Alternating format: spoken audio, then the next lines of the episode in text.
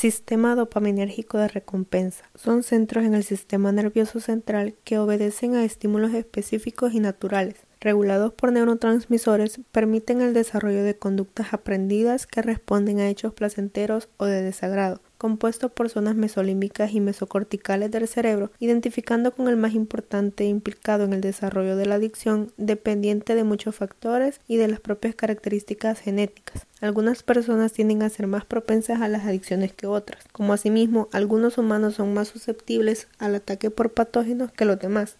Es así como el sistema dopaminérgico contiene ciertas áreas del cerebro que conforman el sistema de recompensa cerebral, las cuales son el área ventral tegmental, el núcleo accumbens, la corteza prefrontal y el hipotálamo lateral. El neurotransmisor fundamental que actúa en este sistema es la dopamina, aunque también actúan otros como el GABA y el glútamo.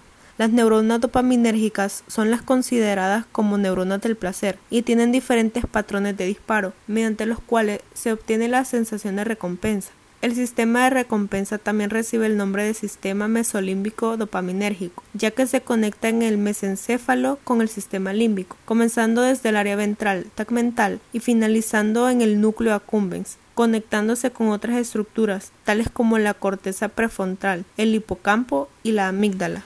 De esta manera, las actividades hedonistas y las sustancias de abuso afectan el cerebro a través del acceso provisto por el sistema de recompensa, el cual está constituido por neuronas que descargan sustancias químicas o neurotransmisores cuando son estimuladas. Así, las sustancias y actividades de abuso siempre placenteras, a pesar de ser nocivas para el organismo, logran apoderarse de centros del cerebro por medio del placer para asegurar el hábito mantenido de las mismas interfiriendo en la forma en la que las neuronas envían, reciben y procesan señales que transmiten los neurotransmisores.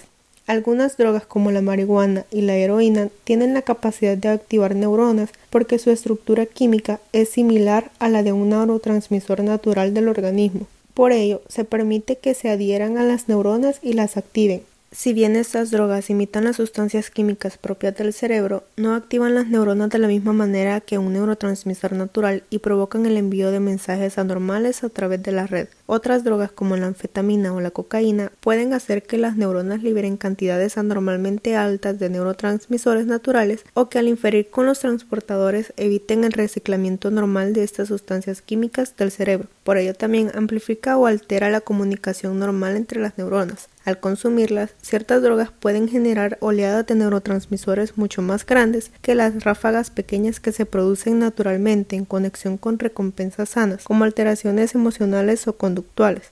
A continuación, se describirán los principales efectos de la cocaína en el cerebro a nivel anatómico, metabólico y funcional. Durante las orgas de cocaína hay peligro de pérdida de conciencia, convulsiones, parada respiratoria, infarto de miocardio o accidente cerebrovascular. El consumo repetido de cocaína sensibiliza a los sujetos, es decir, que los hace aún más sensibles a los efectos motores y convulsivos. Esnifar cocaína puede lesionar la membrana nasal y fumarla puede lesionar los pulmones, pero ambas vías son más seguras que la inyección intravenosa, que es más probable que produzca la muerte por sobredosis. Entre los síntomas más frecuentes de la abstinencia de cocaína figura un estado de ánimo negativo y cambiante e insomnio. El consumo del narcótico en ocasiones induce a la leucoencefalopatía, que supone el daño progresivo o a la inflamación de la sustancia blanca del cerebro. Estas sustancias influyen en los sistemas noradrenérgicos y dopaminérgicos del cerebro. Concretamente, su mecanismo consiste en promover la liberación de noradrenalina, al mismo tiempo que inhibe la recaptación de serotonina, dopamina y noradrenalina en la sinapsis.